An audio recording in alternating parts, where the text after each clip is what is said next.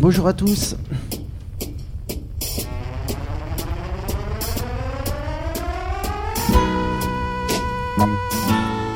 Brigitte Bourguignon a rendu son rapport Reconnaître et valoriser le travail social à Manuel Valls le 2 septembre devant trois ministres, une secrétaire d'État et un public attentif. Et dès la première lecture, il faut l'avouer, cet écrit nous a fait du bien. Avec finesse des pratiques, des conditions de travail, des souffrances ou d'une inventivité possible. Il nous rappelle surtout que le travail social est de la responsabilité de tous, un bien collectif. Après vient bien sûr le temps des questions. L'intérêt s'affine. On cherche le futur de ces 23 propositions. On traque les nouveautés, les sources d'angoisse ou le maintien de propositions déjà présentes dans des textes précédents. Mais il est là ce texte, et son auteur, Brigitte Bourguignon, est l'invité de cette émission. Une émission durant laquelle vous retrouverez le Je lui dire de Julien Pernaud, la chronique de Dominique de Pléchin, le carnet sonore d'Hervé Laude, à la technique et à la réalisation Julien Pernaud, Nathalie Aubry, Christophe Recoplan. Depuis les dessus à Paris, c'est le trottoir d'à côté l'émission et c'est parti.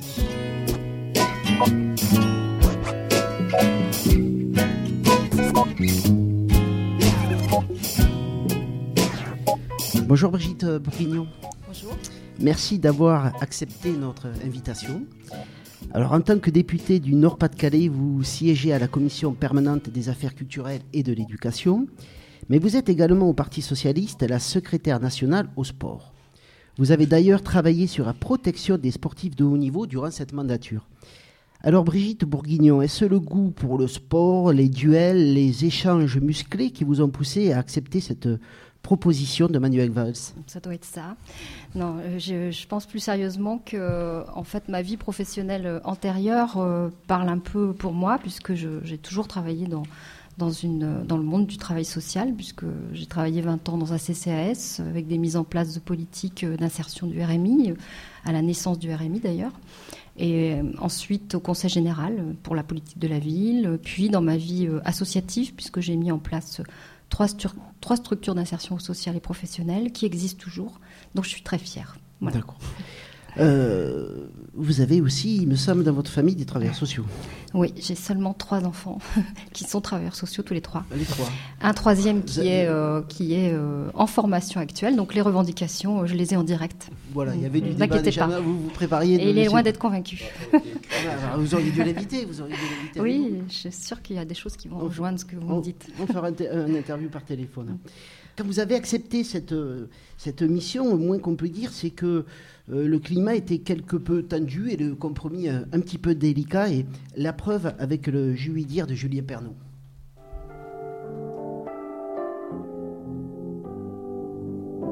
Eh bien, le changement, le changement, c'est maintenant. Je veux aller où l'air est plus doux. Refusons la réforme des métiers. Refusons la réforme des métiers. Refusons la je vais avoir à formuler de graves réserves. Nous les connaissons, Je m'empresse d'ajouter que le problème qui se pose n'est pas aussi simple que certains semblent le penser.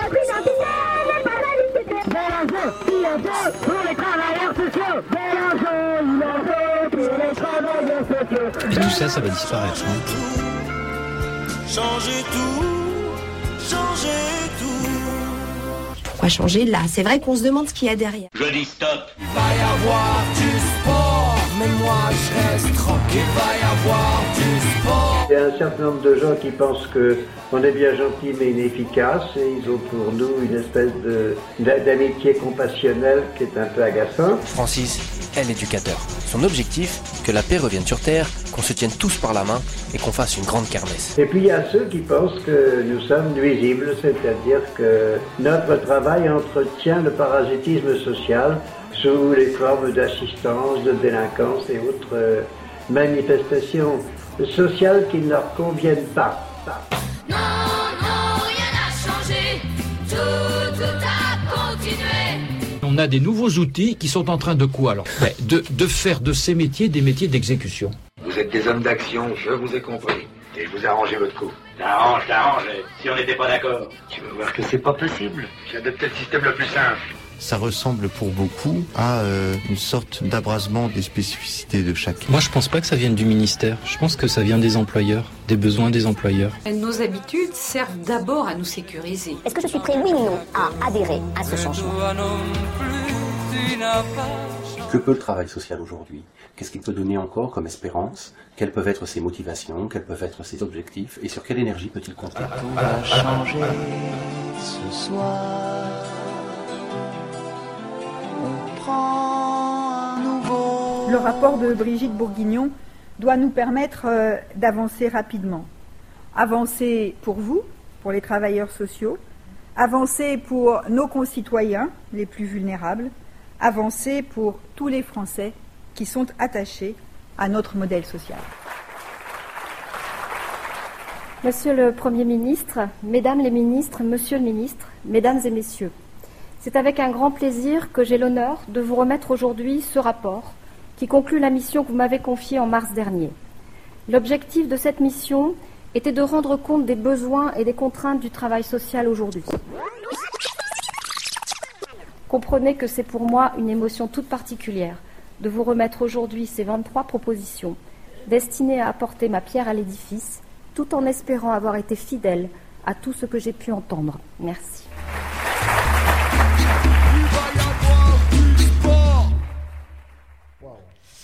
Oui, je suis étonnée de ma voix, surtout. je la trouve particulièrement euh, infantile. D'accord. Je ne peux, pas rebondir là-dessus.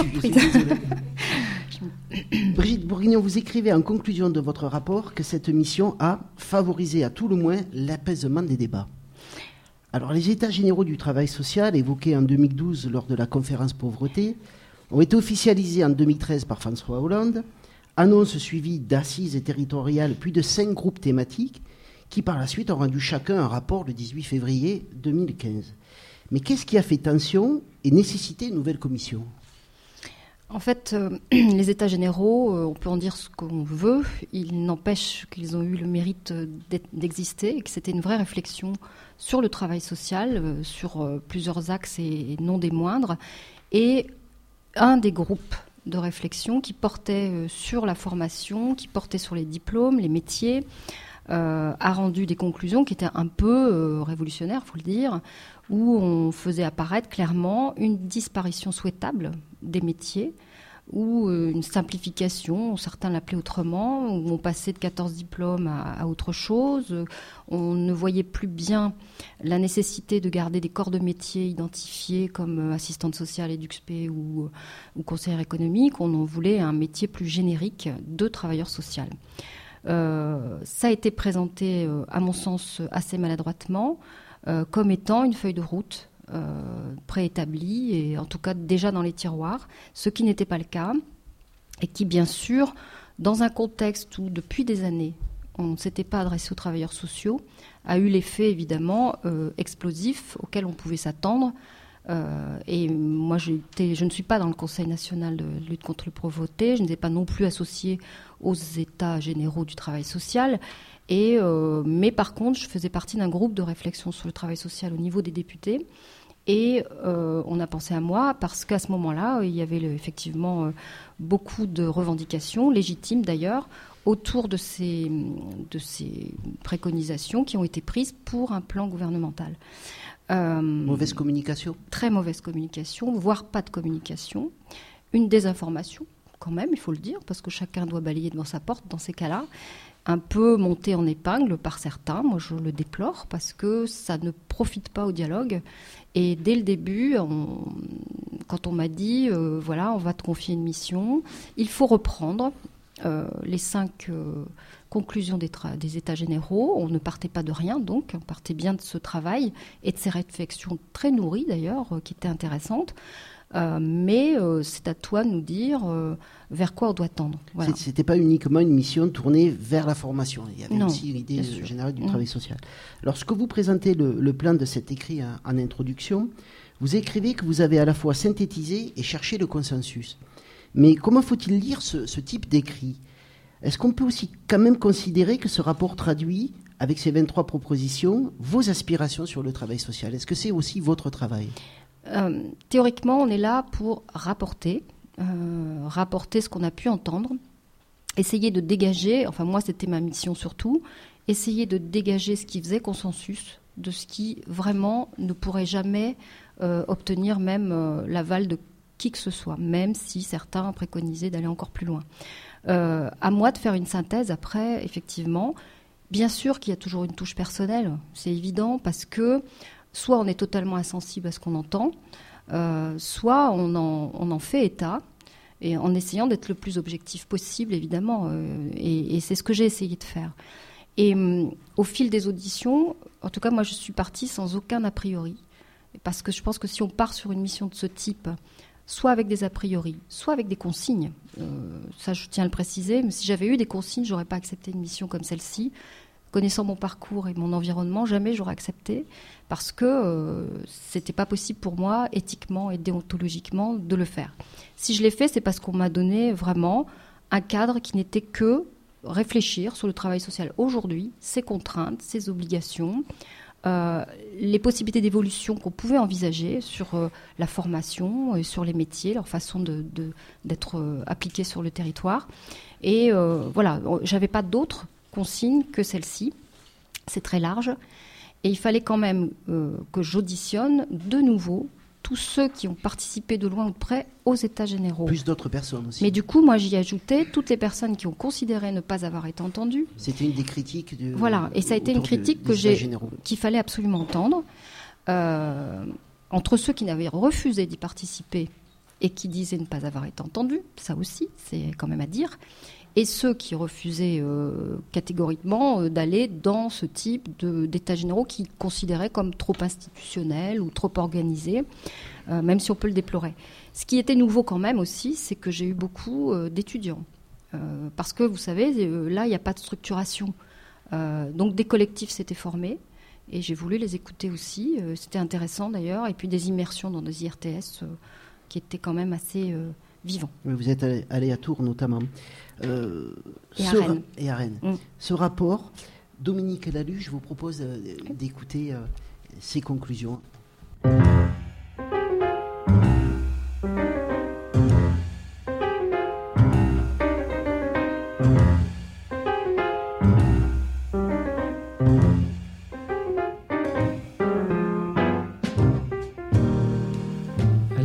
Alors Brigitte Bourguignon, le rapport que vous avez remis témoigne du regard préoccupé du gouvernement à l'égard des travailleurs sociaux et de la volonté de les impliquer davantage et plus efficacement pour traiter les enjeux sociaux actuels. Pour ce faire, le rapport fait le constat d'une double crise, celle d'une cohésion sociale fragile et menacée, que les attentats de janvier sont venus révéler avec force, et celle d'un travail social en perte de sens et de capacité. Depuis quelques années, il lui a fallu en effet se confronter à de nouvelles donnes sociales tout en ayant eu à accueillir des réformes qui l'ont inscrit dans les rouages de nouvelles procédures budgétaires, de rationalisation, de management et de bureaucratie. Aussi, ce rapport est le fruit d'une concertation attentive nécessaire pour redonner du sens aux pratiques. Il vous faut donc faire en sorte que le travail social se remobilise sur ces nouveaux enjeux et dispose de toutes les forces possibles. Pour cela, vous appelez de vos voeux d'abord un message politique fort de la part de l'État et vous faites 23 propositions.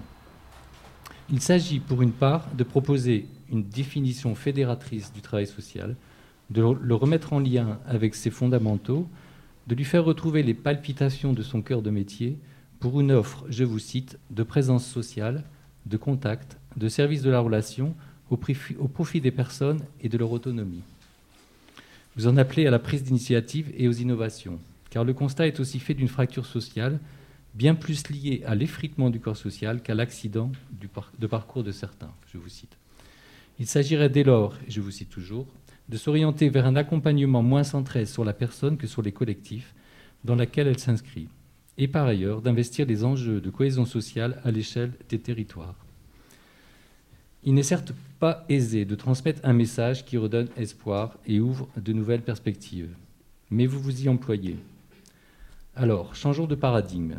Il faut donc aussi se repencher sur les moyens existants, les rendre plus performants, plus efficaces, par une volonté de simplifier les procédures, d'accentuer les collaborations et l'interdisciplinarité, de développer de nouveaux outils, par exemple le pouvoir d'agir des personnes et des groupes. Autre axe fort, celui de la formation. Il s'agit alors de se repencher sur la multitude des 14 cursus de formation, de favoriser les liens entre les différentes catégories de professionnels, de les rassembler davantage dans une culture commune, identifiée et source d'identité. D'ouvrir aussi à la notion d'intervention sociale. Pour les déjà formés ou déformés, l'accent est porté sur la formation permanente. Alors, le travail social, comme l'ont déjà montré ses évolutions passées, est plus que jamais relié à son époque. Il en est le miroir tout en même temps que la mauvaise pensée. Le réformer n'est pas chose aisée. Il doit prendre en compte son histoire et l'habitus de ses professionnels. L'importante concertation engagée semble laisser entendre une voie d'évolution possible, voire partagée. Il pose en tout cas pour le moins les bases d'une pensée réformante. Alors peut-être une mauvaise pensée. Il reste à savoir si cela pourra répondre suffisamment à la profondeur des problématiques à traiter, notamment celles, je vous cite, qui sont inhérentes aux difficultés structurelles d'une société et que le travail social ne peut résoudre à lui seul. Au risque de le disqualifier, au risque de retrouver sans doute à nouveau cette logique de réparation que vous souhaitez voir évoluer au profit de la prévention. Chacun devra prendre ses responsabilités en cohérence avec ce projet. Alors, la parole était désormais aux politiques?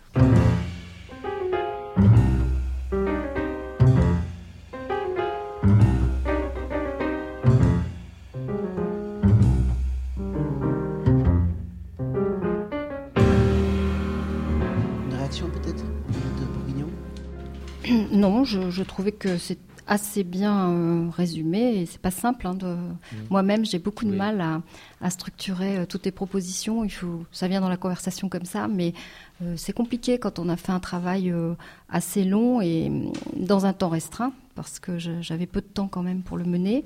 Ça nécessite d'écouter beaucoup et il faut effectivement très vite passer à la synthèse de, de ce qu'on a pu entendre. En tout cas, c'est certainement l'heure du politique, puisqu'un plan Oui. d'action va bientôt être présenté. Voilà. On, on en parlera Mhm. tout à l'heure. Hervé. Oui, pour euh, Brigitte Bourguignon, pour le, revenir sur l'ouverture du constat de ce rapport, vous dites que la société, notre société, contenait de profondes mutations économiques, sociales, sociétales, ce qui, rim- ce qui imposerait de réinterroger les formations et les pratiques du social. Est-ce que vous pouvez revenir euh, sur les principales mutations auxquelles nous devions nous confronter?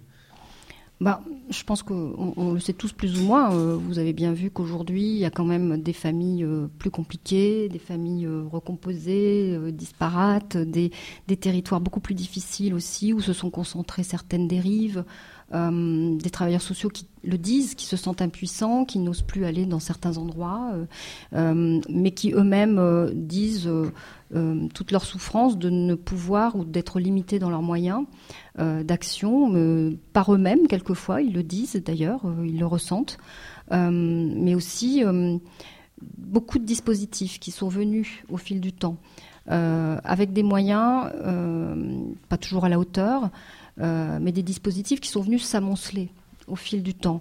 Euh, les travailleurs sociaux doivent s'adapter constamment à une nouvelle législation, à une nouvelle euh, politique qui se met en place. Et vous connaissez comme moi aussi cette transversalité euh, euh, vraiment propre à votre profession, à la profession des travailleurs sociaux. Et, c'est très compliqué pour eux euh, de devoir toujours euh, s'adapter de cette façon. Donc c'est ça, cette mutation qui s'est opérée au fil du temps, qui a fait des travailleurs sociaux des gens démunis devant euh, des dispositifs qui, pour autant, avec des institutions qui, elles, ne se sont pas forcément adaptées et qui ont toujours euh, procédé de la même manière, avec une logique euh, de guichet, très souvent. C'est très souvent ce qui a été pas dénoncé, parce que c'est leur façon de travailler aussi, mais cette logique de guichet qui a accaparé complètement euh, le travail social au détriment du développement social nécessaire sur les territoires. Dominique. Alors, pour avancer dans, Oui. dans vos propositions, euh, vous insistez sur un nécessaire changement de, de paradigme et qui impose de redéfinir la relation d'aide. Mm. Il faut passer, dites-vous, de, de l'aide à l'accompagnement du faire pour au faire avec. Euh, il ne faut plus seulement viser la protection, l'insertion des personnes, mais l'action sociale doit être plus préventive, plus participative, plus inclusive. Ça, met aussi toute la réflexion sur la place de l'usager, même si j'aime pas le terme et si tout le monde le refuse, pour autant euh, c'est plus générique et ça me permet de parler euh, plus largement. Euh, bien sûr que je, pense qu'on on est passé aujourd'hui à, une société où on pourrait penser que, et c'est ce qui a fait aussi qu'on a dénaturé le travail social avec certains discours épouvantables qu'on peut entendre aujourd'hui sur l'assistanat. Euh, je pense que ça caricaturait complètement la profession de travailleurs sociaux et tout le travail de développement social qui a pu être opéré par endroits euh, sur certains territoires. Euh, et on a souvent oublié euh, la parole et la place de l'usager. Donc oui, il me semble qu'on ne peut pas faire pour, qu'il faut faire avec. Ça veut dire redonner toute sa dignité à la personne, qui peut être un peu plus acteur de son parcours. Et voilà, ça nécessite toute une petite révolution culturelle par endroit. Euh, je pense qu'il ne faut pas baisser les bras à ce niveau-là. Les usagers que j'ai entendus aussi, on ne peut pas réfléchir sur le travail social si on n'a pas ces trois, euh, ces trois vecteurs euh, toujours en tête. C'est-à-dire que, ok, on va parler des travailleurs sociaux, mais il faut parler aussi des employeurs et des institutions. Et puis, il faut parler du troisième pilier qui sont les usagers. Parce que les usagers, on les a trop souvent finalement mis à part d'une réflexion nécessaire. Or, euh, qu'est-ce qu'ils disent eux aussi finalement? Eux disent, euh, nous, nous aussi, on est soumis à un empilement de dispositifs. Nous aussi, notre parcours est morcelé entre ces dispositifs. Et euh, par endroits, notamment quand il s'agit de travail à domicile. On nous dit, chez nous, c'est un hall de gare. parce que pour une même famille, on peut avoir 5, 6 travailleurs sociaux différents selon le degré de problème. Et il faut les entendre. Quoi. Les usagers vous disent, nous aussi, on a besoin d'être considérés et, et d'être mieux entendus et mieux compris. Et, et c'est pourquoi, euh, moi, j'aimerais que euh, l'usager soit représenté, notamment au Conseil supérieur du travail social, ce qui n'est pas le cas aujourd'hui.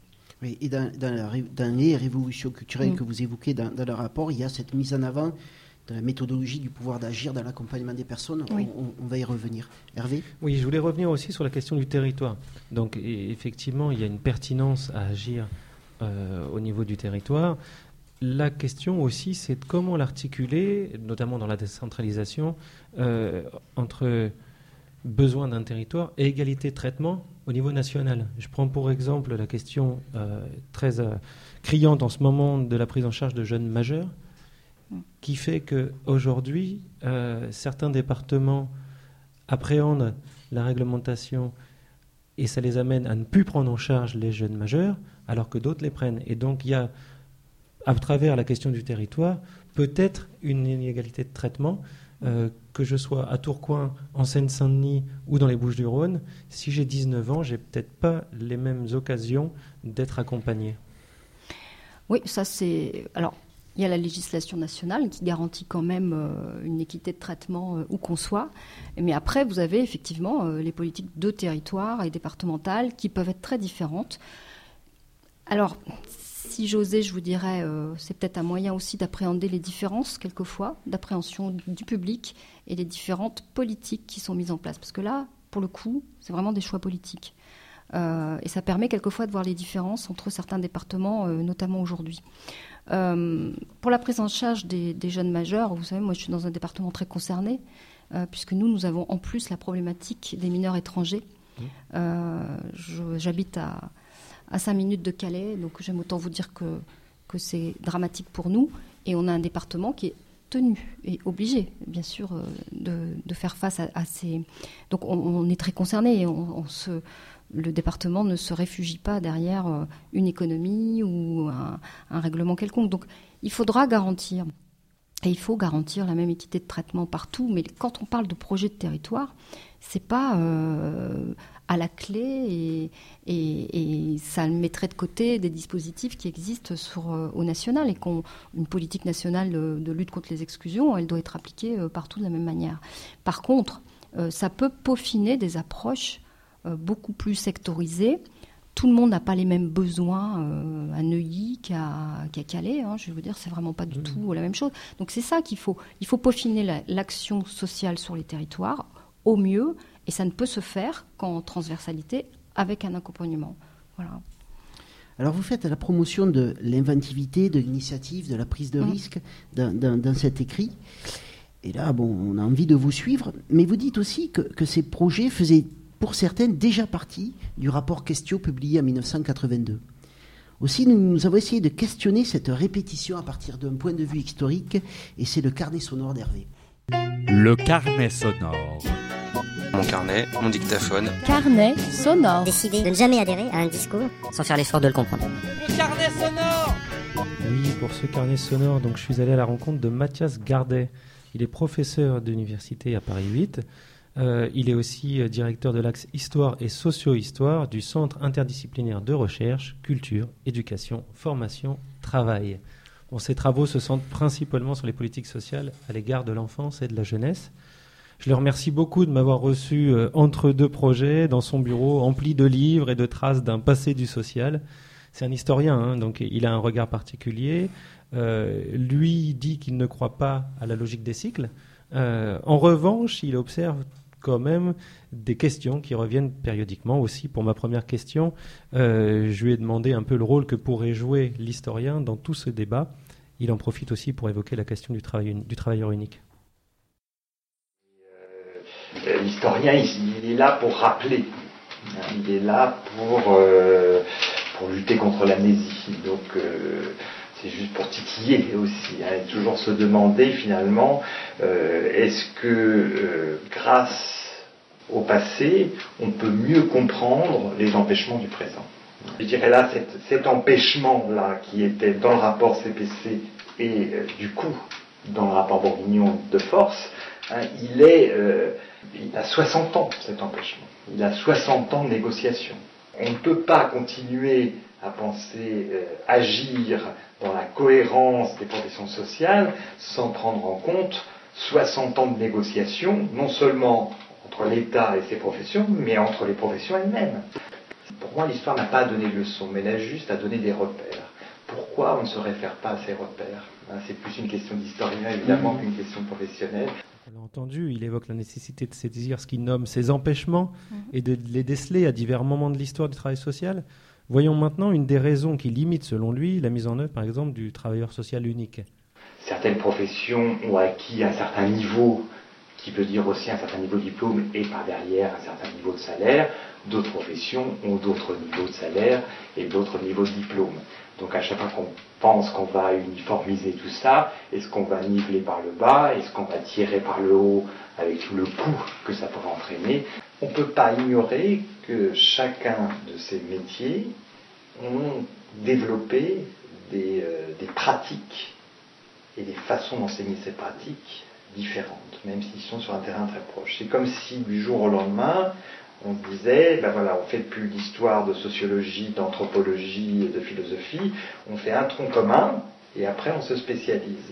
Je pense qu'au-delà euh, des susceptibilités des uns et des autres, il y a une façon d'enseigner, il y a une façon de, communiquer un métier, de communiquer des, techniques qui ne sont pas les mêmes.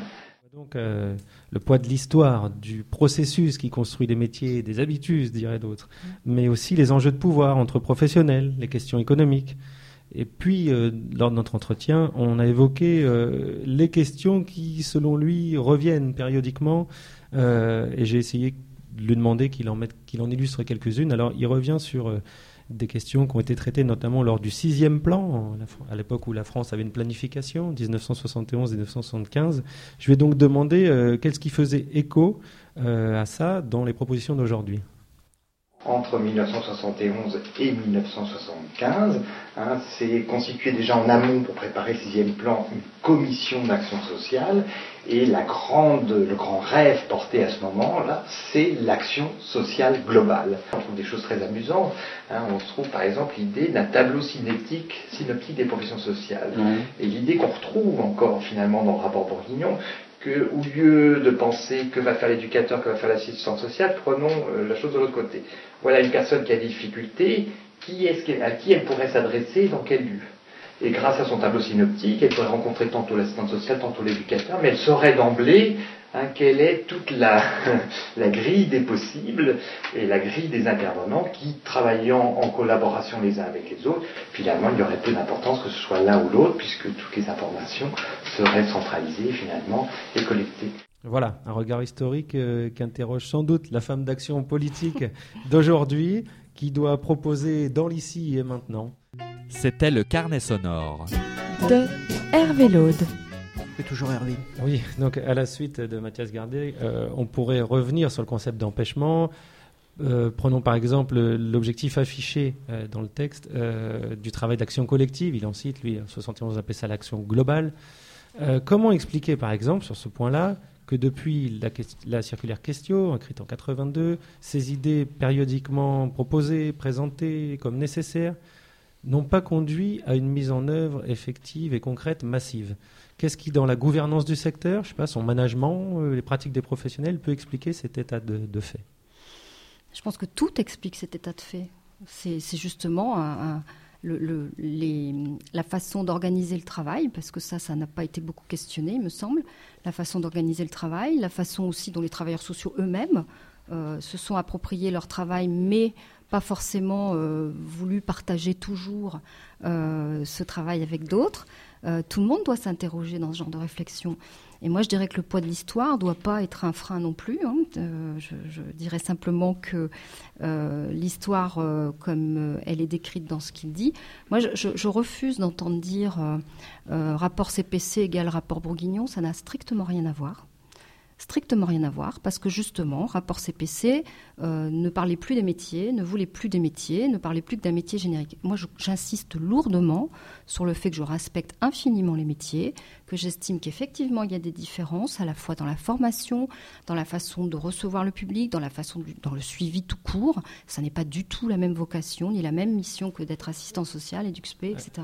Donc non, je n'ai rien à voir avec le rapport pour euh, éviter de la toute méprise, il y a peut-être un, Mm. une méprise dans, dans, dans, dans l'interprétation du son, parce que alors, là, pour le coup, Mathias Gardet, que j'ai enregistré Mm. bien plus longuement, alors lui, il est extrêmement clair là-dessus et d'accord avec vous. Il est même... euh, il le dit comme ça en off, Mm. ce rapport enterre le précédent.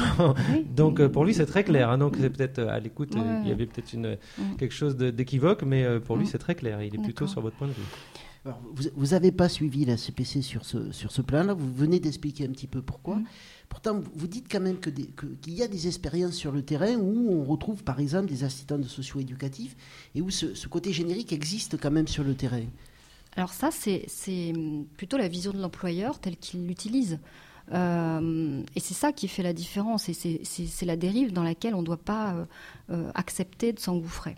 Moi, je pense que justement, on doit refuser euh, des employeurs qui utiliseraient des travailleurs sociaux euh, au rang où il n'a pas à être et euh, dans des missions qui ne lui appartiennent pas ou du moins qui seraient trop génériques. C'est à ça qu'il faut s'atteler. Donc moi, je, pense aussi, et je, l'ai demandé, hein, que dans le plan d'action gouvernemental, il y ait une remise en question de l'organisation du travail tel qu'il est proposé aujourd'hui aux travailleurs sociaux, une charte d'engagement des institutions et de tout ce qui forme les groupements d'employeurs. Aujourd'hui, je pense que certains sont prêts, s'ils veulent euh, que les travailleurs sociaux soient plus euh, comment dire, travaillent plus en transversalité, en tout ce que vous voudrez, en, en- en cohésion parfaite avec d'autres, il faut aussi que eux acceptent de revoir leur organisation de travail. Parce que il faut libérer du temps, il faut libérer du temps pour euh, que le justement le travail global dont on parlait, le développement social nécessaire sur des territoires plus que d'autres encore, mais ça aussi, hein, euh, moi je suis pas convaincue que ce soit plus à, des endroits que d'autres, c'est partout comme ça. Euh, une façon d'appréhender un travail social sur un territoire, c'est très important et c'est à peaufiner tient de, de la façon dont on organisera euh, partout le, travail et ça tient beaucoup de l'organisation en elle-même. Donc plutôt que de seulement euh, remettre en question les formations, ce que je fais, euh, pas complètement, mais en disant que euh, le socle commun de connaissances, il est impératif si on veut des travailleurs sociaux parfaitement adaptés. Tout le monde s'est mis d'accord aussi. moi, j'ai- bien écouté hein, jusqu'à quelle hauteur les gens étaient prêts. Au début, il y en a qui étaient absolument même pas prêts à l'idée d'un socle commun, ce que j'ai du mal à entendre. Parce que justement, chacun se réclame d'un même d'une même compétence, mais avec des différences d'appréciation et de, vision du travail. Ok? Pour autant, il faut quand même que chacun partage un minimum de, connaissances euh, et, qui soit, pour le coup, totalement national cette fois. Et le socle commun, ça va aussi mmh. dans le sens, dans le même sens que de donner une définition au, travail social pour euh, mettre, euh, je vais dire, une cohérence chez tous les professionnels du travail social. Il faut que le travail social soit inscrit dans le code de, de, de, la famille parce qu'aujourd'hui, il n'y a pas de définition claire du travail social et c'est ce qui permet justement, par endroit, peut-être, que des fiches de poste ne soient pas suffisamment claires. Euh, et même pour les gens, vous savez, c'est très important de redéfinir ce que c'est que le travail social vraiment, parce que euh, moi je m'en suis rendu compte en faisant cette mission. Très peu de gens connaissent le travail social, très peu personne n'est capable de vous dire ce que c'est. Moi, on m'a dit, bah, ça ne concerne pas grand monde, déjà, quand on sait le nombre de travailleurs sociaux qu'il peut y avoir. Euh, on ne voit pas non plus que ça peut concerner tant des personnes âgées que des personnes handicapées, que, euh, parce qu'on ne voit que cette image caricaturale à la pause café, là, euh, où c'est évidemment toujours l'assistante sociale qui vient chercher les gamins, ou bien dans les mauvais films, et puis toujours injustifiée, ou alors celle qui fait défaut. C'est comme ça qu'on voit le travailleur social aujourd'hui. Très caricatural. Hein. Dominique. Oui, je voulais faire juste un petit lien avec la question de, la récurrence des questions. Mm. Et mm. je, me disais que dans le fond, le, travailler ensemble, c'est peut-être aussi compliqué que le vivre ensemble. C'est très compliqué parce que, mais ça tient pas seulement du travailleur social ni d'une organisation de travail, ça tient aussi au fait qu'on dépend de dispositifs, donc d'institutions différentes. Et c'est très compliqué. Euh, je prends un exemple concret. Euh, un, agent du département qui veut travailler quelqu'un de, la CAF, même si on est copine, euh, vous savez bien comme moi qu'il y a des limites à, cette action possible. Elle, est quelquefois même logistique tout simplement. Et ça, ce sont des freins qui ne sont pas dus euh, au travailleur social en lui-même, mais euh, des freins qu'on s'est mis comme ça progressivement avec des, des rouages administratifs euh, qui, qui, déraillent par endroits. Donc la simplification, oui. J'espère que le numérique permettra toute cette émancipation des travailleurs sociaux pour reprendre l'initiative qu'ils ne peuvent plus avoir, même s'ils le souhaitent toujours, parce qu'il y a encore beaucoup d'esprit euh, d'initiative chez eux, il n'y a pas de souci. Peut-être pour revenir sur cette question des initiatives, et puis cette question aussi de la tension entre tous les acteurs du, travail social, vous, dites, euh, vous dites à juste titre que dans le rapport, vous demandez aussi aux, managers, enfin aux responsables de prendre des, des initiatives eux aussi mmh. pour permettre cette libéralisation, mais on a une tension parce qu'on a d'un côté euh, la libéralisation des initiatives sur le terrain, la valorisation d'un accompagnement à partir notamment du pouvoir d'agir. Euh, les travailleurs sociaux doivent questionner la structure, être aussi des acteurs qui poussent à, faire bouger les choses. Et puis, d'un autre côté, on a des choix de certains employeurs, des choix législatifs et politiques aussi, qui peuvent aussi favoriser la rationalisation des moyens, l'illusion du chiffre ou des résultats immédiats. Je, vous propose très très très rapidement euh, euh, la présentation d'un livre de Marie Mormès qui a écrit L'évaluation du travail social, une nécessité impossible et qui l'a présenté la semaine dernière dans cette même école à l'EDSUP. Je voulais juste vous lire deux trois, passages de sa présentation. Elle dit Je suis Marie Mormès, née femme et devenue assistante sociale en 2003. J'ai exercé ce métier, euh, mon métier d'assistante sociale, pendant presque dix ans. J'ai commencé à travailler en 2003 et, j'ai intégré l'assurance maladie, organisme privé gestionnaire de fonds publics, à l'heure où de nombreux changements étaient impulsés. Et comme tous les services publics depuis 2001, quel que soit leur statut, il s'agit de gagner en, en, rentabilité et en performance. Alors, réduction des effectifs et non remplacement des départs en retraite, les équipes amaigries fusionnent et surtout les locaux alloués à la réception du public diminuent. Euh, rationalisation drastique des, des moyens, en temps et en espace est officialisé par une injonction non négociable. Dorénavant, les assistants de services social disposent de 30 minutes par rendez-vous pour tout nouveau usager. Alors, tous les trois ans, la convention d'objectifs et de gestion engage l'ensemble des services et des agents dans l'attente de résultats chiffrés, des résultats qui poussent à la compétition entre travailleurs sociaux, des résultats qui peuvent être falsifiés pour répondre aux attentes. Alors, comment on gère cette tension entre la libéralisation de l'action et en même temps ce rationalisme-là moi, euh, je n'ai pas été chargée de, de, ce type de réflexion, hein, vous l'imaginez. Il fallait d'abord que je fasse le constat et, la concertation nécessaire. Mais euh, oui, bien sûr, c'est aussi la limite euh, des propositions qu'on fait. Et, ce que je voulais vous dire, c'est que cette rationalisation euh, quelquefois, elle doit aussi euh, ne pas toujours occulter tous les discours, euh, aussi de remise en question par endroits. Hein. parce que, voilà, il y, a, quand même beaucoup d'endroits où on, nous sort ça, vous savez, on, nous sort dans beaucoup de domaines. pour autant, quelquefois, on se rend compte que les moyens qui sont certes en diminution, mais c'est partout, c'est dans tous les domaines, et, et ça, je, je l'entends dans plein de domaines, et ça date pas non plus, c'est pas récent.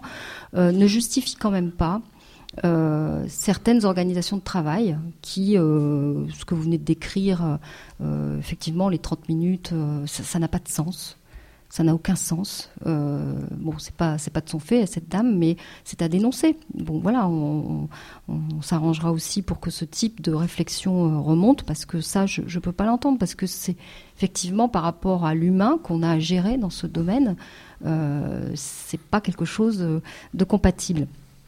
Mais c'est une réalité, c'est vrai. Euh, c'est ce qui a accompagné aussi beaucoup à, freiner leur action, à, ne plus avoir cet esprit d'initiative dont on parle, qu'on essaie de remettre en valeur. Il était donc nécessaire de réfléchir. C'est ce qu'on fait aujourd'hui. Un plan d'action va arriver. C'est ce qu'on va, c'est ce qui va suivre. Mais je pense qu'on peut pas rester uniquement euh, dans le constat entre guillemets euh, toujours un peu catastrophique euh, d'une situation qui, est, qui existe, c'est vrai, euh, mais qui, à mon avis, relève parfois d'une très mauvaise organisation du travail, de l'utilisation des personnes que l'on a dans ces services. Presque au-delà des moyens, c'est aussi peut-être pas nécessairement en, revenant sur cette question des moyens, c'est aussi une organisation et la question du pouvoir d'agir va, si on la met en place, énormément questionner ça. Puisqu'on est dans une méthodologie de travail qui est complètement à l'opposé de, de méthodologie qu'on rencontre dans beaucoup de terrains. Si je peux me permettre, j'ai aussi dans mes propositions demandé une mission d'évaluation de tout ce qui fait blocage. Mm. De tout ce qui fait blocage. Hervé. Je voulais revenir sur. On a évoqué la définition du travail social. On a défini aussi ce qu'était éventuellement l'initiative et le pouvoir d'agir. Moi, je voulais revenir sur la question du pouvoir de définir.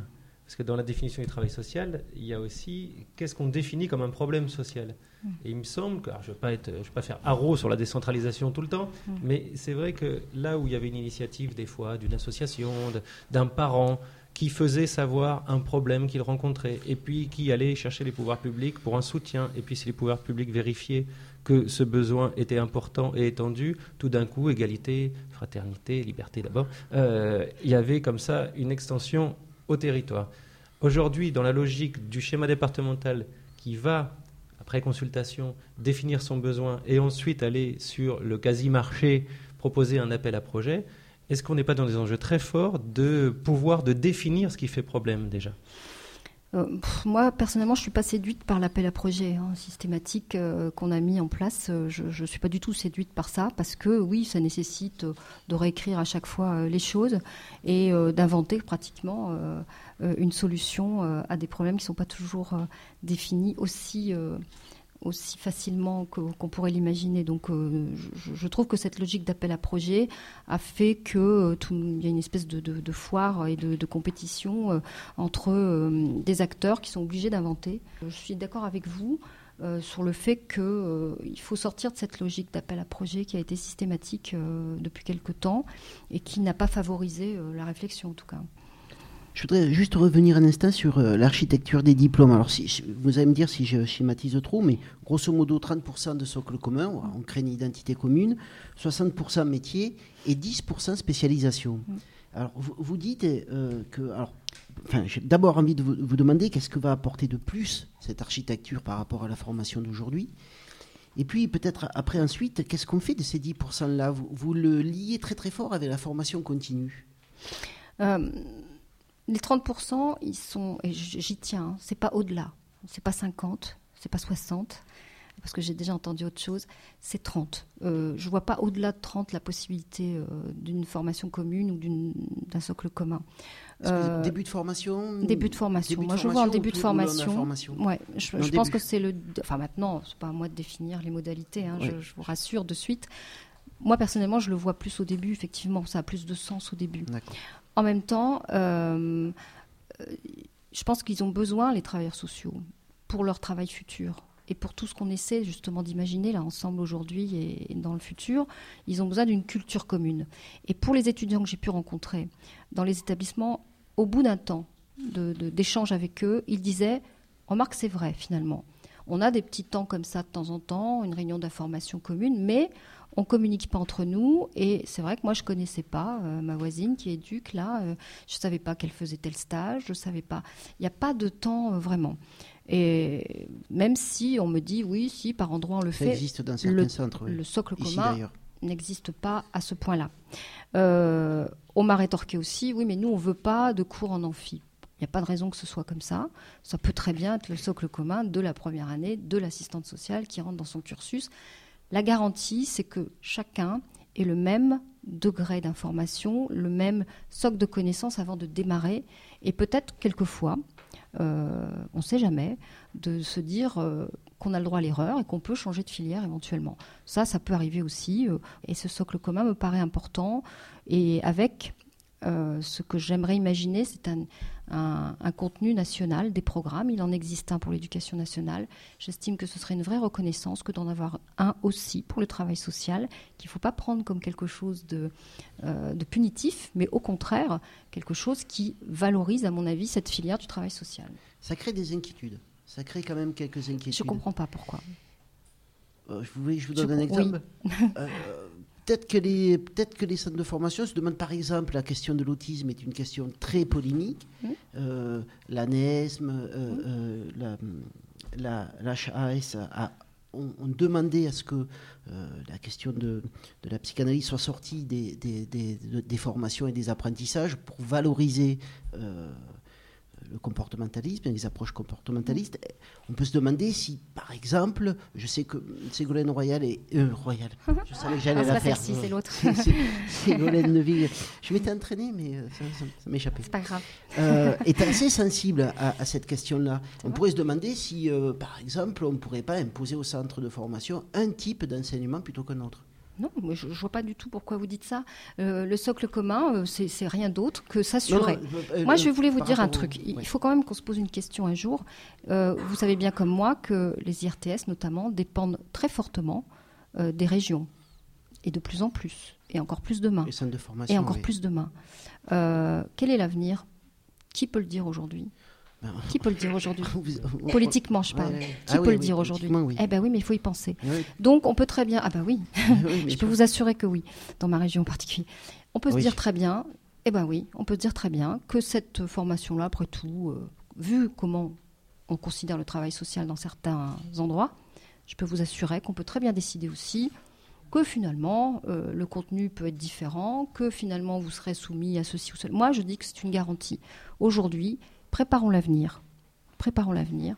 Et on n'est jamais euh, trop sûr de ce qui peut arriver, ni du pire. Bon, on, on vous souhaite bonne chance quand même dans Merci. votre région. Vous pouvez le dire. euh, euh, Je suis pas encore déprimée, mais ça va venir. Les 10% de spécialisation, c'est aussi une demande de, de- des employeurs? Alors oui, euh, oui, et, des, et, des, euh, et de certains travailleurs sociaux qui vous disent, euh, nous aussi, alors c'est lié aussi à la formation continue, vous avez raison, Oui. euh, ça se pose plus en, en- beaucoup plus en termes de, de formation continue, mais pourquoi pas dans la formation initiale aussi, pourquoi pas euh, au milieu, à la fin du cursus peut-être, moi je l'imagine plus là où il y a une maturité suffisante euh, et euh, une expérience peut-être supplémentaire par rapport à, à votre entrée dans l'établissement, peut-être qu'à ce moment-là aussi, c'est forgé chez vous, enfin chez le- l'étudiant, le besoin de d'augmenter une connaissance dans un domaine qu'il a particulièrement affectionné. Je pense qu'il faut lui permettre ce module. Dominique Oui, euh, c'est peut-être un peu euh, mon âge, mais c'est vrai que Ah, la si question de la fait, formation, euh, la question de la formation initiale, c'est un petit Mm. peu loin pour moi. C'est vrai que je suis assez sensible à la question de la formation continue. Mm. et aussi assez sensible à cette notion de déformation, formation-déformation, parce que je pense qu'il y a quelque chose à penser de ce côté-là. J'étais assez content que vous parliez de l'analyse des pratiques euh, comme quelque chose voilà, qui, qui, euh, qui est à solidifier. Euh, je ne sais pas très bien comment ça fonctionne, mais en tout cas, pour moi, ça fait partie vraiment de cette question d'un travailleur social. La question n'est pas toujours d'acquérir des savoirs, on le sait bien, et, et, cette question de la formation, elle est aussi récurrente depuis très longtemps. Comment former ces, ces travailleurs sociaux euh, voilà, c'était pour, pour, dire que voilà, dans cette question aussi du, tronc commun, je, je, vous entendais dire, c'est plutôt au début, je me disais, ça devrait plutôt être tout le temps et aussi surtout à la fin, euh, dans le sens où ça serait très intéressant que les différents travailleurs sociaux témoignent de ce parcours entre eux et de ce à quoi ils sont arrivés finalement en termes aussi de, travail euh, final. Mmh. Et de se partager ça, je trouve que ça serait mmh. une richesse. Moi, le socle commun, je l'imagine aussi en formation continue. Hein. Mmh. Et ça donnerait des espaces aussi euh, d'échange entre des travailleurs sociaux qui, quelquefois, euh, euh, ont besoin d'une respiration et ont besoin de ce temps-là d'échange avec d'autres, et qui l'ont exprimé d'ailleurs, et qui disaient avoir envie de partager quelquefois ces, mes formations continues. Moi, je voulais vous en parler parce que euh, beaucoup euh, m'ont dit ne pas avoir de formation continue suffisante. Euh, il y a un manque criant de formation continue et moi, je, vais plaider à fond pour cette formation continue. C'est vital. D'abord parce que, évidemment, on peut toujours remettre à jour les connaissances, point, mais ça suffit pas. Il y a des, endroits où justement un travailleur social a besoin de, se retrouver, c'est vrai par faire ses connaissances, mais aussi euh, quelquefois c'est un temps où on va pouvoir développer quelque chose, inventer quelque chose, peut-être justement euh, favoriser ces développements euh, sociaux qu'on aimerait sur des territoires. Ça sera propice avec une formation continue qui aujourd'hui, à mon sens, n'est ni de qualité ni suffisante. Voilà. On, est obligé de. Oui, excusez-moi. Non, non, je, vous en prie. Je vous Non, non, c'est avec plaisir. Allez-y. C'est nous qui euh, avons fait euh, beaucoup trop de questions, mais c'est votre faute aussi parce que c'était euh, intéressant. Je le ferai plus. votre écrit est très intéressant. bon, il y a une question, on est obligé de la poser parce qu'elle est vraiment très. Mm très importante et très complexe actuellement, c'est la question des stages. Donc voilà. Euh, vous défendez l'alternance. Vous dites que vous voulez garder l'alternance dans, les formations, euh, et notamment, bon, on peut on peut peut-être s'arrêter plus spécifiquement ah, ah. sur les formations de niveau 3. Les formations de niveau 3, c'est 60 semaines de stage. Mhm. Voilà, de, 2100 heures de, de stage durant les 3 ans. Alors, j'ai cru lire dans votre, vous allez me dire si j'ai bien lu, euh, dans votre rapport que vous étiez favorable au maintien d'un stage long, mmh. à environ 28 semaines, mmh. là un stage tel qu'on l'entend aujourd'hui auprès, auprès des personnes accompagnées, et puis qu'après les autres stages pourraient revêtir d'autres modalités, euh, recherche-action, euh, mmh. analyse de territoire. Alors pourquoi cette proposition? Pourquoi réfléchir de cette manière-là à, la, à, la, problématique de la raréfaction des stages? Et je me demande, mais là vous allez, euh, je, vous laisse répondre, je me demande si ce n'est pas aussi une manière de penser déjà le déplacement de ces professionnels. C'est-à-dire d'envisager les niveaux 3 comme étant peut-être de futurs responsables de projet, coordinateurs d'équipe et, organisateurs du travail collectif au sein du territoire. Est-ce que je me trompe ou est-ce que je vais trop loin dans mon analyse? Non, je pense que c'est, en tout cas, c'est pas du tout euh, le but, mais c'est une réflexion que je me fais. Euh, c'est inévitable que c'est étudiants doivent être aussi formés à ce genre de réflexion, d'action, dont on finalement euh, il n'y a pas beaucoup de part à cette action-là et à ces recherches d'action territoire dans les formations actuelles. Euh, moi, je, défends effectivement l'alternance et puis euh, le maintien de ces stages. Ça n'est pas sans poser problème, vous le savez comme moi aujourd'hui. Ça m'a fait peine quand même au début de voir des stagiaires qui me disaient que la gratification imaginée pour eux, pas contre eux, euh, soit un problème. Mais effectivement, dans cette formation spécifique qui est la formation du travailleur social, qui est hybride hein, entre euh, la formation universitaire et la formation professionnelle, c'est quand même un modèle à part qu'on a du mal à expliquer ailleurs, d'ailleurs. Oui, ça, en Europe, On a beaucoup de mal à expliquer. Et, euh, et, quand vous se pose la problématique du, des stages, et notamment du stage long, du dernier. Euh, là, j'ai encore posé la question ce matin euh, au ministère, parce qu'on va se rencontrer ce soir, de savoir comment on allait faire pour ces stagiaires qui dès lors qu'on applique, euh, puisque la circulaire est arrivée, on est un peu hors la loi là, dans, dans un stage de, ce type. Donc c'est là où il Sauf faut. si on le fait en deux ans. Voilà, sauf si on le fait en deux ans, ça rajoute. mais voilà. Ce qui m'ennuie un peu quand même, c'est quand on a un jeune euh, étudiant, comme. euh, Excusez-moi, hein, je vais reparler de mon fils. Allez, je suis navrée, il, serait, il sera en rage dans mon temps. De pas grave. Vous lui direz pas de, que j'ai parlé de lui. On va l'appeler. Mais il m'a dit dimanche, par exemple, bah voilà, moi j'ai mon directeur et formateur qui est venu dans notre classe, il nous a dit, bah c'est fini, on trouvera pas de stage pour vous parce que c'est neuf mois. Ça me pose problème, ça. Parce que j'estime que d'abord, déjà, on est en train de chercher des solutions pour euh, adapter la législation à la formation des travailleurs sociaux, en peut-être développant l'alternance, peut-être en, le faisant autrement, mais en tout cas en faisant en sorte que ce- cette circulaire n'entrave pas, évidemment, cette formation. Mais ça me pose problème qu'on vienne dire de manière aussi abrupte à des élèves qui sont en angoisse. C'est très anxiogène que de venir dire ça à des élèves. Et moi, je déplore qu'on dise ça à des élèves aujourd'hui. Quand on est responsable, formateur, on ne vient pas dire ça aux gamins parce que ce n'est pas à nous de venir leur apporter les problèmes, c'est plutôt à nous de leur apporter des solutions. Voilà, donc euh, ça c'est une chose. En tout cas, sachez que j'ai de nouveau demandé par rapport à ce stage long que jusque 2016, jusque fin 2016, il n'y a pas de souci sur euh, ces formations entreprises, notamment pour le- les étudiants qui sont en deuxième année et en troisième année d'ailleurs. Mais pour ceux effectivement qui vont rentrer en 2016, en- il se posera le problème. Donc il faut qu'on y réfléchisse dès cette année. Ça va être l'objet du plan d'action. Moi, je les ai encore alertés ce matin sur cette difficulté majeure du stage long, auquel moi je crois. Euh, il a du sens. euh, voilà. Et, et- et pour avoir entendu euh, toutes les personnes que j'ai pu recevoir, ils y tiennent absolument, même si euh, il faut développer d'autres pratiques dans les stages quand Je- même. Je- bah, alors, je- reviens juste Voilà. un tout petit Mm. peu euh, sur, sur Mm. ce point-là, c'est-à-dire que si les professionnels de niveau 3 euh, sortent un petit peu du quotidien, qui va être sur le quotidien? Les niveau 4 et niveau 5 Je ne vois pas ce que vous voulez dire. Euh, Mm. C'est-à-dire que si les, les- les, les, euh, éducateurs spécialisés, Mm. enfin, les, diplômes de niveau 3, se retrouvent parfois dans des, dans des postes de responsable de projet, de coordinateur d'organisation Mm. du travail sur le territoire, ils s'éloignent un petit peu du quotidien, de la prise en charge quotidienne. Mhm. Donc qui va prendre en charge ce, ce- ce quotidien? Mais moi, je retire personne pour mettre quelque chose d'autre. Euh, Je dis simplement que l'organisation est différente. Euh, ça, ça ne nécessite pas de remplacer l'un par l'autre. Euh, Je ne vois pas bien ce que Ah vous ben, voulez parce que- dire Parce par que là. si par exemple je, je- je pars dans une réunion euh, toute la journée pour travailler euh, sur la Mm. question du partenariat, il Mm. faut bien que quelqu'un s'occupe des. Mais oui, des- mais c'est pas comme ça déjà aujourd'hui un peu. Euh, Je ne sais Ah. pas comment vous faites aujourd'hui. Euh, Moi, c'est moi qui vous interroge cette fois. D'accord.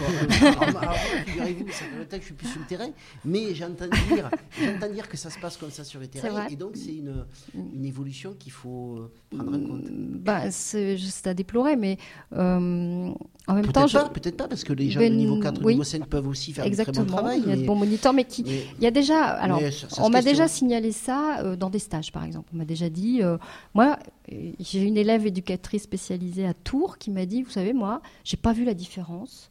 euh, entre moi et mon collègue qui est dans un cursus assistant social. Puis d'abord, on a servi un peu à tout finalement ensemble.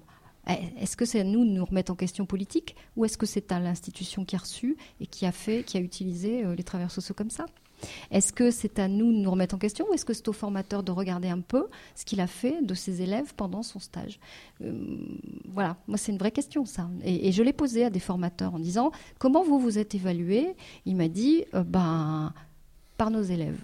Bon, il n'y a pas beaucoup de métiers où on peut répondre ça, vous voyez. Donc il faut aussi accepter, quand on veut aller et tendre vers une reconnaissance euh, universitaire, et il faut que chacun y mette du sien et accepte aussi quelques règles du jeu euh, par endroit. Quoi. Voilà. Alors ça, c'est ça, ça, c'est une- c'est- c'est un point très important sur lequel on va revenir, mais peut-être Dominique juste. euh, Oui, pour être formé, il faut des formateurs. Mhm. Euh, quelle est votre réflexion par rapport aux, form- aux formateurs euh, de l'avenir? Est-ce qu'on va vers euh, plutôt euh, des modifications dans votre proposition? Euh, Je sais qu'on parle de, de, voilà, de la présence de l'usager. Est-ce que Mhm. aussi la question des pairs Oui. est quelque chose qui, euh, qui est questionné? Bah, depuis toujours, je pense que cette formation, elle est typiquement euh, une formation par les pairs. Euh, les formateurs sont toujours issus du sérail, si j'ose dire. Euh, je ne sais pas s'il y a eu des contenus pédagogiques donnés aux formateurs, parce que on peut avoir le on peut être le meilleur éducateur du monde et le meilleur euh, travailleur social du monde. La pédagogie, c'est autre chose, ça s'apprend. Donc moi, j'estime que la formation par les pairs, elle doit rester telle qu'elle est, parce qu'il n'y a rien de mieux qu'un partage de connaissances, mais de compétences, et les référentiels euh, sont là pour garantir quand même cette acquisition nécessaire. Pardon. Mais euh, j'estime qu'à quand même, euh, il faut peut-être favoriser un peu plus d'intervenants qui, pour autant aussi, doivent justifier d'une certaine euh, capacité à, donner. une- Parce que vous savez, il y a des endroits où on a eu des interventions extérieures qui sont un peu limites, quoi. Il faut le dire, avec euh, des contenus euh, pas toujours euh, sérieux. Euh, moi, j'estime que pour cette euh, formation à des travailleurs sociaux de demain qu'on voudrait euh, plus euh, peut-être euh, ouverts, plus transversaux, si j'ose dire, même si on garde des spécificités, et là-dessus on est tous d'accord. Pour autant, il faut que cette formation, elle se, elle s'améliore entre guillemets. hein, je veux froisser personne parce que, mais il faut que les formateurs aussi acceptent peut-être de, de revoir un peu euh, leur méthode ou cette, euh, ce contenu euh, par endroit euh, qui fait défaut. Parce que vous savez, euh, c'est assez disparate, je vous le dis, par région et par établissement. Donc euh, il faut aussi, faire ouais. très attention à, à ça. Quoi. Voilà. Alors, je vous ai servi un petit verre d'eau. hein, C'est très gentil, pour parce que je m'étrangle. Ma dernière question, avant que vous étrangliez. Euh, Parce qu'elle va m'étrangler. Non, j'espère que non. C'est- Non, l'idée euh, de l'impact qu'il va y avoir au niveau, vous l'avez évoqué, hein, du passage éventuel à la licence, qui est, quand on est un peu depuis longtemps dans le secteur, quand même un, serpent de mer. Euh, Un peu pieux, je suis d'accord avec vous. Et la question euh, qui, qui se cumule, c'est celle de qui formera demain les travailleurs sociaux? Est-ce qu'on va être dans des centres de formation regroupés? Est-ce qu'on va aller vers les hautes écoles Évoquer un moment, l'université Quid d'un doctorat Euh, moi, je ne vais pas vers euh, ce que vous dites. euh, je, dis simplement qu'on peut continuer de cette manière, à condition que les formateurs aussi acceptent quelques règles du jeu essentielles pour que cette valorisation de nos diplômes, enfin de, ces diplômes en licence soit vraiment reconnue. La difficulté qu'on a aujourd'hui, c'est l'enseignement supérieur qui a bien du mal à reconnaître euh, cette filière. Mais je vous rassure, hein, il n'y a pas que cette filière qu'ils ont du mal à reconnaître. Euh, et euh, moi, j'ai essayé d'auditionner et, j'en ai parlé aussi à, à un autre de mes collègues là-dessus qui travaille sur les questions sociales, où j'ai dit c'est insupportable d'a- d'avoir eu, pour toute réponse un superbe mépris euh, de l'enseignement, de la filière enseignement supérieur, qui a bien du mal à reconnaître cette filière. L'équivalence, par exemple, quelqu'un qui est en DUG, euh, qui, qui peut très bien entrer en deuxième année travail social, l'équivalent n'est pas la même chose. hein. Vous ne pouvez pas faire l'inverse. Moi, ce que je veux, c'est qu'on aille vers une perfection et vers une valorisation de ces formations pour nous permettre ces passerelles avec l'université de manière beaucoup plus facile qu'elle ne l'est aujourd'hui. Et cette reconnaissance euh, qui ne serait que la reconnaissance qu'on a demandée euh, depuis les accords de Bologne. Enfin, je veux dire, c'est pas. euh, euh, et il faut qu'on y arrive. Donc, s'il faut qu'on y arrive, il faut aussi que chacun balaye devant sa porte en se disant si on veut y aller, il faut se donner les moyens d'y aller. Et s'il faut qu'on remplisse des conditions pour y aller, un certain cahier des charges, il va falloir c'est le ça. remplir. Là, on revient sur la Mais question des formateurs. Ça ne remet pas en question la, la formation par les pairs, auquel moi je crois, à condition que ces pairs pardon, acceptent quand même euh, un minimum de euh, pédagogie, de contenu pédagogique, de, un référentiel de. et puis une, une- une évaluation de temps à autre. Mais quoi. page 41, on, on- on- doit finir les. Pardon. les non, je vous, enfin, je vous en prie encore, les auditeurs euh, iront lire, mais vous, vous expliquez bien Mm. le passage à la licence que ça va entraîner quand Bien même. sûr. Et Mm. donc, ça va quand même jouer. Et là, il y a encore une petite tension, mais on n'aura pas le temps Bien de débattre sur ça aujourd'hui. Je, je discutais avec Bernard euh, Valéry, qui est un spécialiste du, pouvoir d'agir. Je lisais euh, un article de Jacques Trém- Trémantin sur, euh, ATD Carmon le lien social euh, du 28 mai dernier.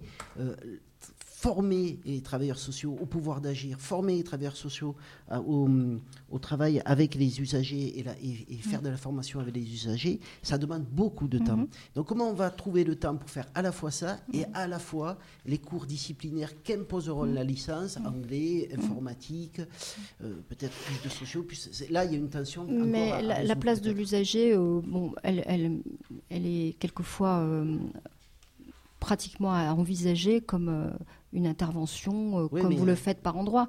Euh, Emmaüs l'a fait autrement, euh, les CHRS l'ont fait par endroit aussi, en faisant Ouais. intervenir des, des- des anciens euh, qui viennent. euh, Mais- C'est plus du témoignage, mais moi, je souhaitais quand même que l'usager soit euh, éventuellement dans euh, tout cet organisme qui penserait au contenu des formations, voir si on n'a jamais oublié une dimension euh, auquel quelquefois euh, nous euh, on, on ne pense pas toujours. Oui, mais C'est la, plus dans Rift, cette- euh, la Rift à Nantes travaille euh, avec ATD Carmont et il précise Oui. bien que la construction de ces temps de formation sont très très longs et demandent Bien un sûr. long travail. Une dernière question, parce qu'on a déjà Ouais. dépassé le, le- le temps. Euh, c'est cette notion d'intervention sociale qui questionne beaucoup et qui, qui, peut- qui- qui- qui est passionnante. Euh, vous dites qu'elle vient brouiller les frontières. Alors vous êtes favorable à un socle commun, y compris avec des formations de l'intervention sociale, médiation, animation. Mmh. Euh, vous souhaitez rapprocher le travail social et l'intervention sociale pour sortir de l'entre-soi. Est-ce que c'est de ce côté-là qu'il faudra chercher la grande révolution du travail social de demain? Moi, je pense que oui. Je, pense que oui, parce que euh, on peut pas partir d'un constat comme on a aujourd'hui de travailleurs sociaux en souffrance, euh, qui se sentent non compris et trop enfermés dans des dispositifs pour ne pas tendre vers cette évolution-là, que finalement eux-mêmes ils y aspirent à ce changement-là. Ils aspirent à, travailler de cette manière. Ils aspirent aussi à travailler avec d'autres. Ils aspirent à, s'appuyer sur d'autres dispositifs. Et, alors, il faut sortir de ces logiques. Oui, c'est vrai. Euh, ça nécessitera de sortir de sa logique d'intervention qui se limite à son champ d'intervention et, et d'aller au-delà et d'apprendre à travailler avec celui d'à côté. C'est pas évident. hein. C'est vrai que c'est pas une culture, mais c'est une culture qu'il faut un peu révolutionner, quoi. Et je- je- j'ai oublié de citer tout à l'heure le, le fait euh, euh, qu'il y a des, des états généraux alternatifs euh, et que un des Mmh. Je membres comprends des- pas pourquoi d'ailleurs, parce que, excusez-moi, hein, ça c'est vraiment une réflexion tout à fait personnelle. J'ai lu ça. Euh, c'est pas très général, hein, les états généraux alternatifs. C'est pas. Je trouve ça dommage. Je trouve ça dommage quand on est dans quelque chose de constructif. Ça fait des années qu'on n'a pas bossé sur le travail social. J'espère que tout le monde en est d'accord. Il y a eu des états généraux. Alors on peut les critiquer, on peut me dire ce qu'on veut, mais il y a eu des réflexions très intéressantes qui ont nourri hein, euh, ce qu'on se dit aujourd'hui. Euh, une a fait défaut, euh, est allée trop loin, ça a mis le feu. Bon, voilà, point. Mais ça existe aujourd'hui et ça fait longtemps. Il va y avoir un plan d'action qui va sortir fin octobre. Je vois pas la nécessité de faire. euh, alors, si c'est alternatif et constructif, ok. Si c'est alternatif, juste pour casser une dynamique qui est en train d'essayer de se remettre en place, pour redonner confiance aux travailleurs sociaux, revaloriser une filière, en parler parce qu'on n'en parlait plus, je trouve ça dommage. Bon, alors, si, si on part du principe que c'est plutôt pour euh, continuer le débat, au moins. Si c'est comme ça, c'est ce que je dis. Si c'est constructif, c'est très bien. Peut-être Mm. questionner aussi. Je sais que les gens d'Avenir Éduc, ils nous, ils, ils nous ont euh, interpellés. Mais c'est pas ce que j'ai lu. Hein. Bon, bon, euh, vous verrez. Euh, nous ont aussi, de- de- enfin, se questionnent aussi sur la relation qu'on peut avoir ou que vous pouvez avoir avec la notion d'éducation spécialisée.